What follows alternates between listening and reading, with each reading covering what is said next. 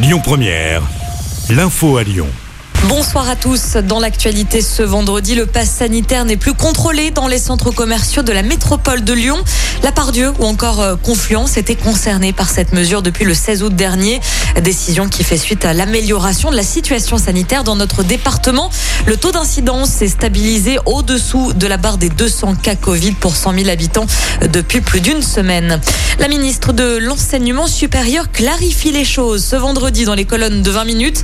Le pass sanitaire n'est pas demandé aux étudiants pour assister aux cours. Il est en revanche obligatoire pour les fêtes étudiantes et les week-ends d'intégration. Ces événements devront être déclarés en amont au chef d'établissement. Il faudra également son autorisation dans le cas où ces fêtes auraient lieu sur le campus.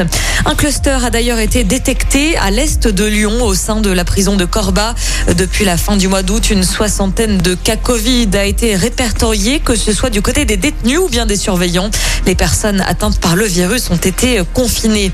Retour sur cette agression antisémite à Lyon. Un habitant du 7e arrondissement a été pris à partie par un groupe de cinq individus qui l'ont menacé et insulté avant de lui porter des coups hier.